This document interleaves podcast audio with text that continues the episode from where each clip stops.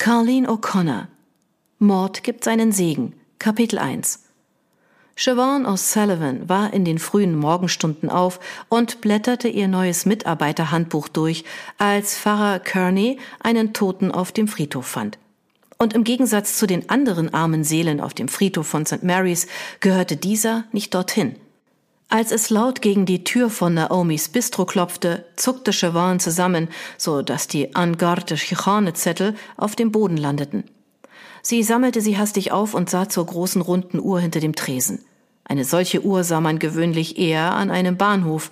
Dicke Zeiger aus Eisen, hübsche grüne Patina und große Zahlen, die man aus der Ferne gut lesen konnte. Normalerweise überkam Siobhan bei dem Anblick immer ein wohliges Gefühl, doch zu dieser Uhrzeit graute es ihr. Es war halb zwei in der Frühe. Wer immer zu dieser gottlosen Uhrzeit vor ihrer Tür stand, würde keine guten Neuigkeiten überbringen, und das Herz klopfte ihr wild in der Brust. Sie sollte schon im Bett sein und längst schlafen. Was hatte sie sich dabei gedacht? In wenigen Stunden fing ihr erster Tag als Polizistin bei der Gardi von Kilbane an. Die Leute verließen sich darauf, dass ihre örtlichen Polizisten ausgeruht waren, nicht unausgeschlafen und schreckhaft wie ein Kaninchen. Sie würde sich flugs um wen auch immer vor ihrer Tür kümmern und dann direkt ins Bett fallen. Auf dem Weg zur Tür stolperte sie fast über Trigger, ihren Jack Russell Terrier, der sich auf der Türmatte zusammengerollt hatte. Er machte nur ein Auge auf und sah sie böse an. Ein schöner Wachhund bist du mir, schimpfte sie. Er gähnte und legte den Kopf wieder ab.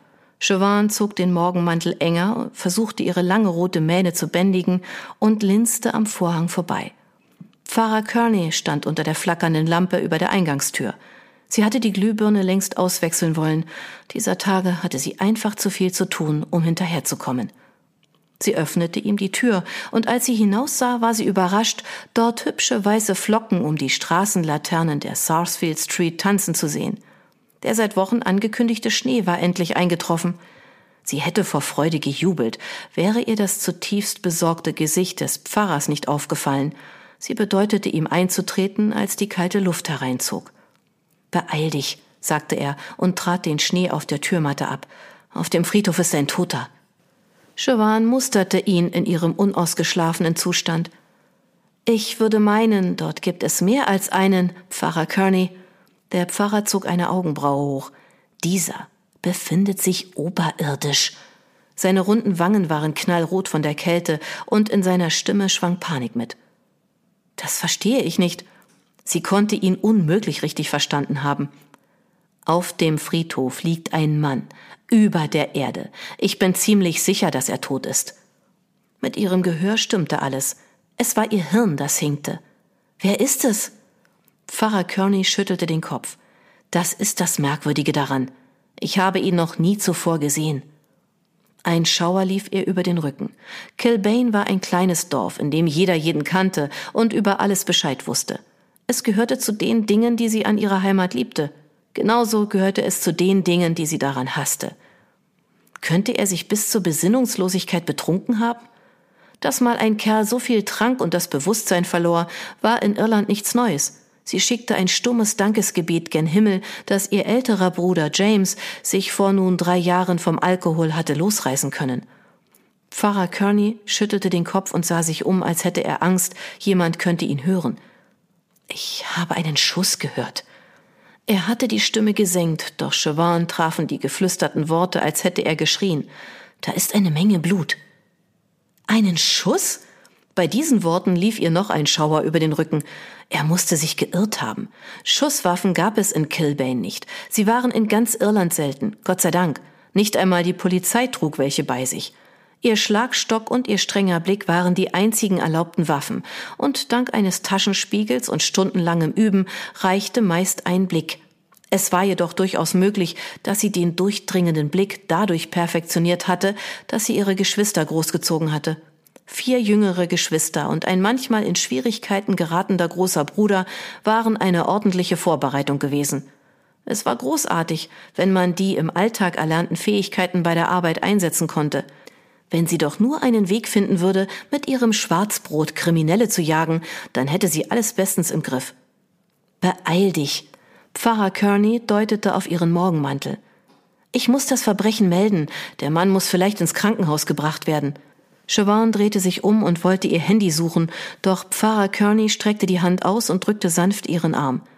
Dafür ist es zu spät, Liebes, sagte er. Ich habe nachgesehen. Der Ärmste ist von uns gegangen. Der Pfarrer bekreuzigte sich. Gott hab ihn selig. Was, wenn es selbst verschuldet war? Selbstmorde waren leider nicht ungewöhnlich. Chauvin fühlte mit jenen, die so sehr litten, dass sie keinen anderen Ausweg sehen konnten. Das wäre möglich, wobei. Wieder blickte er sich um. Wobei? Ich könnte schwören, ich habe eine Gestalt vom Friedhof weglaufen sehen. Er rieb sich die Augen, als wolle er die Erinnerung vertreiben. Warum haben Sie nicht einfach den Notruf gewählt? Hab ich doch gesagt.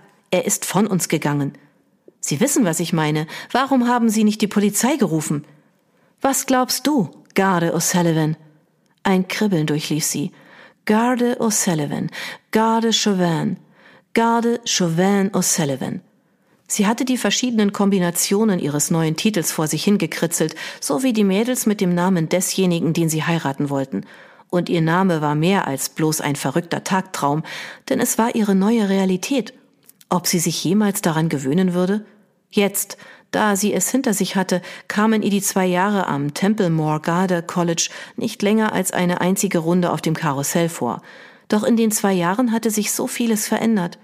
Sie stand vor dem Anfang einer neuen Karriere. Sie hätte sich niemals ausgemalt, dass sie einen so guten Start haben würde. Sie schämte sich sofort. Ein Mann war tot, möglicherweise ermordet worden. Ihr gesunder Menschenverstand schaltete sich ein. Ich kann mir den Fall nicht einfach selbst zuweisen, Pfarrer Kearney. Ich muss das melden. Der Pfarrer runzelte die Stirn. Woher willst du wissen, was du da meldest, wenn du nicht vorher einen Blick drauf wirfst? In seinem Blick lag eine Botschaft. Er wollte, dass sie den Tatort als erste überprüfte. Wenn sie die Polizei verständigte, würden sie eine Anfängerin wie sie nicht einmal in die Nähe lassen. Sie war die Neueste bei der Polizei, also wird man ihr Routinearbeit auftragen, keine Morduntersuchung. Sie sollte eindeutig auf der Wache anrufen, wobei diese frühmorgendliche Bitte kam von einem Geistlichen. Einen Geistlichen musste man doch erhören. Pfarrer Kearney war in Kilbane allseits beliebt. Er hatte sie getauft, ihre Erstkommunion geleitet, ihre Beichten gehört und wichtiger noch, er hatte ihr wegen ihrer seltenen Besuche keine Vorträge gehalten. Würden ihre Vorgesetzten es ihr wirklich verübeln, dass sie dieser sehr eindringlichen Bitte nachging? Sein Argument war außerdem gut. Wie sollte sie es melden, wenn sie nicht genau wusste, was sie meldete? Vielleicht war der Mann, der auf dem Friedhof lag, ja doch bloß bewusstlos vom vielen Alkohol. Oder vielleicht machte er sich einen Scherz daraus und tat bloß so. Vielleicht war es Kunstblut. Im Dorf veranstalteten sie Schabernack ohne Ende. Die Jungs führten nichts Gutes im Schilde, wenn sie sich langweilten.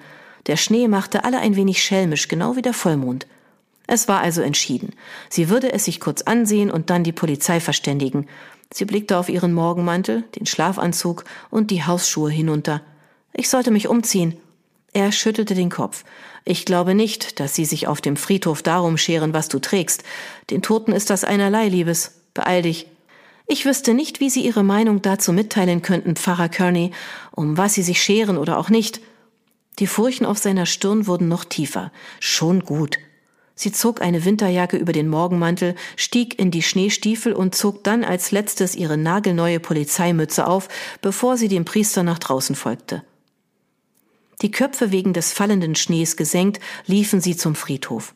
Das Dorf wurde im Winter ganz still, so wie ein stumm geschalteter Fernseher. Die pink, blau und grün getünchten Fassaden der Wohnhäuser und Geschäfte auf der Southfield Street wirkten vor dem irischen Winterhimmel gräulich und selbst die kunstvollen Wandmalereien auf den Seitenwänden der Pubs, grinsende Kerle, die riesige Pines hochhielten, bunte Guinness-Werbung, die saufende Tiere zeigte und einladende Werbung von lokalen Geschäften schrumpften im bedrückenden Januar zusammen. Weihnachten und Silvester waren vorüber und sie hatten den halben Monat geschafft. Für Chauvin konnte das Ende gar nicht früh genug kommen. Den Januar mochte sie am wenigsten. Bei dem Gedanken an den Mann, der auf dem Friedhof lag, schämte sie sich kurz. Wenn er wirklich tot war, dann war das Ende gewiss früher gekommen, als ihm lieb war. Von der historischen Stadtmauer, die vor Geschichte strotzte, fühlte sich Chauvin O'Sullivan in Kilbane gleichermaßen beschützt und klaustrophobisch. Die vier ursprünglichen Eingangstore zur Stadt standen wie freundliche Wachen in gleichen Abständen zueinander – Sie ließ den Anblick des Bellygate-Eingangs auf sich wirken, als sie auf den Friedhof zugingen. Der Wind pfiff zwischen ihnen hindurch und Chavan war völlig durchgefroren. Mehr als einmal musste sie ihre Polizeimütze festhalten, damit sie ihr nicht wegflog. Die Mütze mit dem goldenen Emblem war ihr Lieblingsstück der Uniform. Warum erzählen Sie nicht noch mal ganz von vorne? fragte Chauvin. Erzählen Sie mir alles, an das Sie sich erinnern. Pfarrer Kearney begann mit seiner Geschichte. Etwa gegen ein Uhr morgens wurde er von einem lauten Knall aus dem Schlaf gerissen. Vielleicht war es eine knallende Tür, vielleicht eine Fehlzündung. Das Geräusch kam vom Friedhof. Ich bin mir sicher. Und dann ist da noch die Sache mit dem Mann, der dort liegt. Richtig. Wenn das alles stimmte, wussten sie schon den ungefähren Todeszeitpunkt. Und wenn es tatsächlich ein Mord war, hatten sie ein großes Problem, denn um ein Uhr morgens würden sich alle potenziellen Verdächtigen ihr Alibi von der gleichen Person bestätigen lassen wollen, dem Sandmann. Und was haben sie dann getan? Ich habe mich angezogen und bin sofort zum Friedhof hinuntergelaufen. Dort habe ich dann den scheußlichen Fund gemacht. Sie schüttelte sich ungewollt. Keine Sorge, Pfarrer Kearney, sagte Chauvin in der Hoffnung, ihre eigenen Nerven zu beruhigen. Wir gehen der Sache auf den Grund. Der Pfarrer zog seinen Mantel hoch und vergrub sich darin, während er gegen den Wind ankämpfte. Es gibt in diesem Dorf nur zwei Leute, denen ich zutraue, einen Tatort ordentlich zu untersuchen. Und einer von ihren ist ein absoluter Trottel, der sich nach Dublin verzogen hat, weil er Angst vor den Veränderungen hatte, die du vorgenommen hast. Pfarrer Kearney blickte zum goldenen Emblem auf ihrer Polizeimütze. Auf die Veränderungen solltest du übrigens sehr stolz sein. Chauvin entschied sich, auf das Kompliment später einzugehen. Beschreiben Sie mir die Person, die Sie weglaufen sahen. Ich fürchte, da kann ich nicht viel erzählen, Liebes. Er trug dunkle Kleidung und ich habe ihn nur von meinem Fenster oben aus gesehen, ein vorbeihuschender Schatten. Aber es war eindeutig ein Mann? Es war eine Person. Ich bin davon ausgegangen, dass es ein Mann war, aber eine Gestalt im Dunkeln hat kein Geschlecht. Böswillige Taten haben mit dem Geschlecht nichts zu tun. Ihn schüttelte es. Das ist wahr, pflichtete Chauvin ihm bei. Sie liefen zügiger weiter, so als versuchten sie vor der Kälte und dem Schnee davonzulaufen.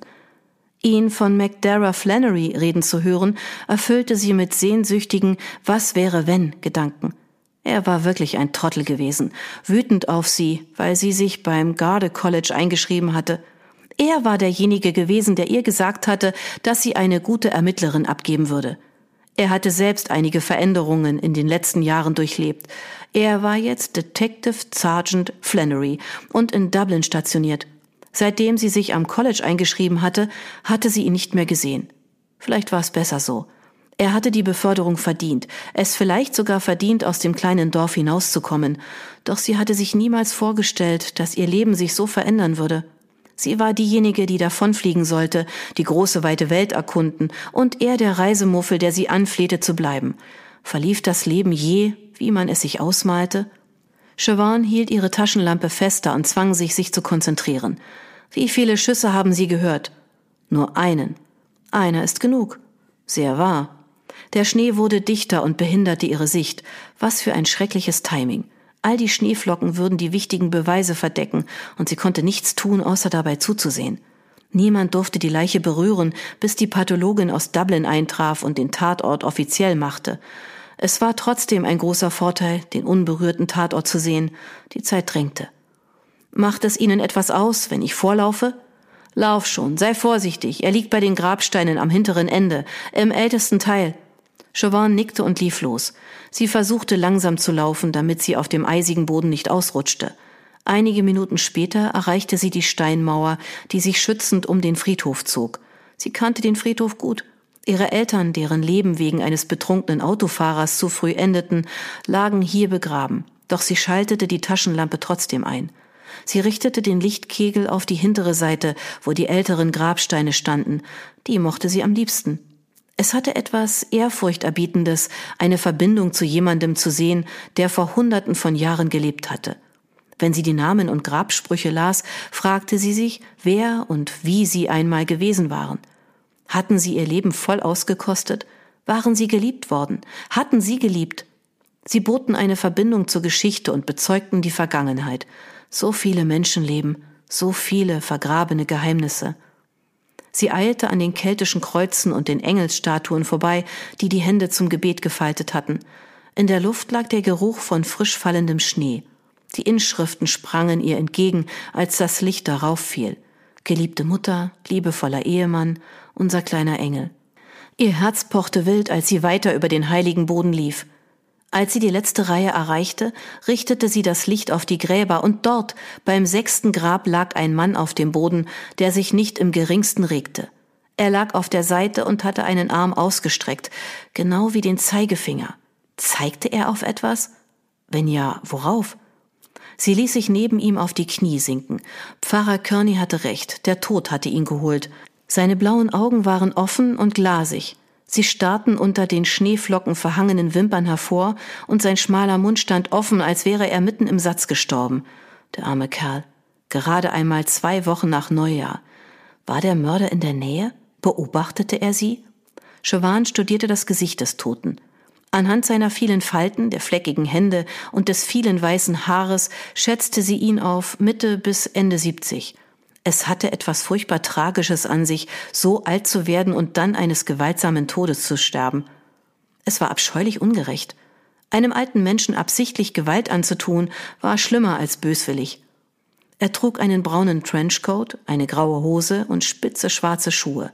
Die Farben passten überhaupt nicht zusammen. Vielleicht war er farbenblind oder einfach ein Mann, den Mode nicht die Bohne kratzte. Die Tweedmütze war ihm vom Kopf gefallen und die Brille mit dem dicken schwarzen Rahmen war ihm die lange Nase heruntergerutscht. Sie ließ den Lichtkegel wieder über seine Brust wandern.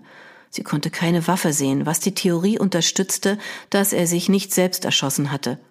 Aus der Brust des Fremden floss das Blut und bildete auf dem Boden eine rote Lache. Um die Leiche waren einige unvollständige Schuhspuren zu sehen. Vermutlich stammten sie von Pfarrer Kearney, doch zur Sicherheit machte sie mit ihrem Handy einige Fotos, bevor der Schnee sie verschwinden ließ. Das hier war persönlich. Die Schlussfolgerung kam ihr rasch. Aus naher Entfernung, vielleicht ein Schuss ins Herz. Ein Mord aus Leidenschaft.